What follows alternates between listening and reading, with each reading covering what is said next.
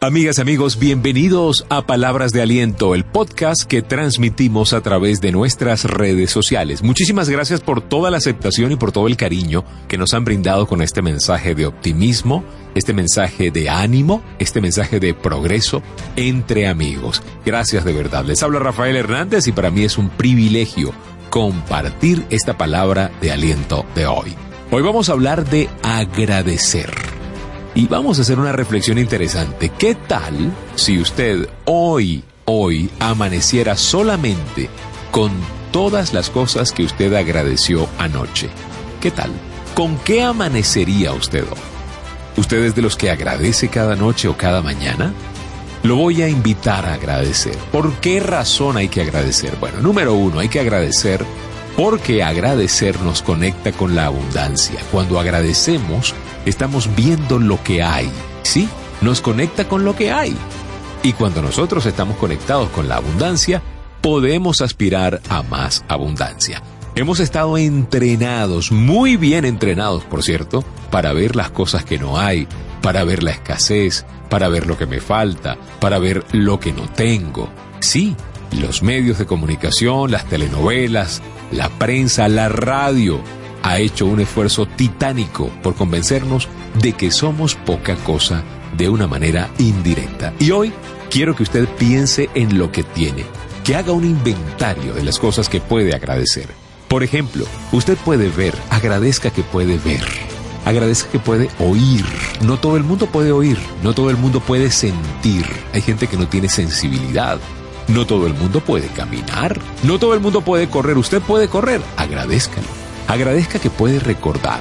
Hay una enfermedad terrible que es la demencia senil o el Alzheimer que nos borra la memoria por completo. Agradezca que usted no lo tiene. Agradezca que usted puede hablar, tan sencillo como eso. Como ir al baño con autonomía, usted puede hacer sus necesidades solo, sin asistencia. Agradezca que puede bañarse, que puede masticar, por ejemplo, que puede tragar. Hay personas que no pueden tragar Agradezca que puede cerrar los ojos. ¿Sabía usted que hay gente que no puede cerrar los ojos, no puede meditar, no tiene paz, no puede soñar, no pueden dormir? Usted durmió anoche. Agradezca que durmió. Agradezca que puede creer. Hay gente que ya perdió la fe, perdió el ánimo. Usted todavía puede creer. Agradezca que puede afincar el pie, por ejemplo. Hay gente que no puede afincar el pie, apretar la mano, tener uñas, agarrar, agacharse, subir escaleras, subir cerros. Agradezca que puede respirar, suspirar, transpirar, comer dulces, comer salado. Agradezca que puede masticar y que puede tragar. Agradezca que puede pensar, recordar, fregar Rafael, fregar, sí, agradezca, porque si usted está fregando un plato, un utensilio de cocina, significa que está cocinando. No todo el mundo lo puede hacer. Agradezca que puede limpiar. ¿Y por qué limpiar? Bueno, porque si usted está limpiando es porque alguien ensució, porque tiene un hogar para limpiar. Agradezca que puede estacionar, que puede manejar. Agradezca, de verdad, agradezca. Eso es lo que tenemos que hacer. Y quiero leerles un mensaje que me enviaron, un mensaje extraordinario que puede cerrar esta reflexión.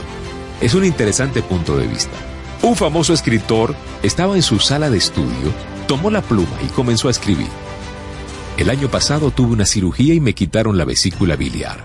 Tuve que quedarme en cama por un largo tiempo. El mismo año, llegué a la edad de 60.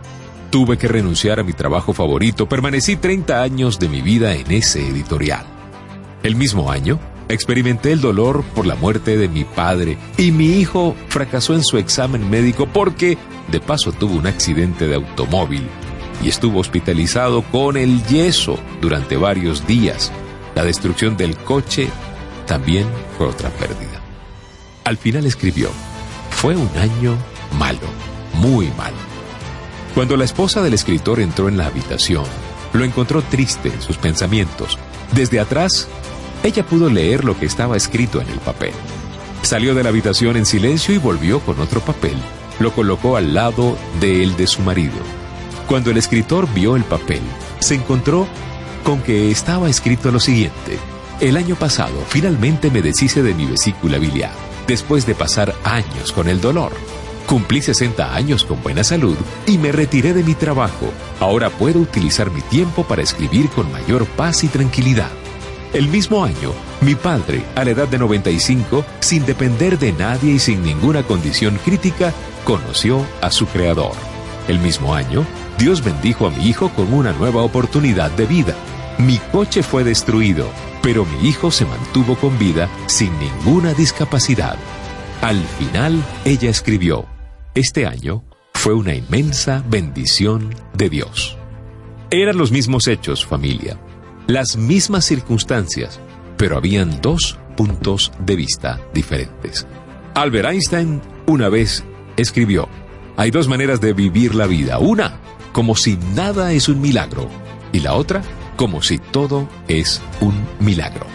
Las tres recomendaciones de palabras de aliento para el día de hoy. Número uno, haga una rutina de agradecimiento, especialmente al levantarse y al acostarse. Número dos, haga algo por alguien hoy y ojalá ese alguien no pueda retribuírselo. Y número tres, llame hoy a esa persona especial y dígale simplemente quería agradecerte porque siempre estás allí.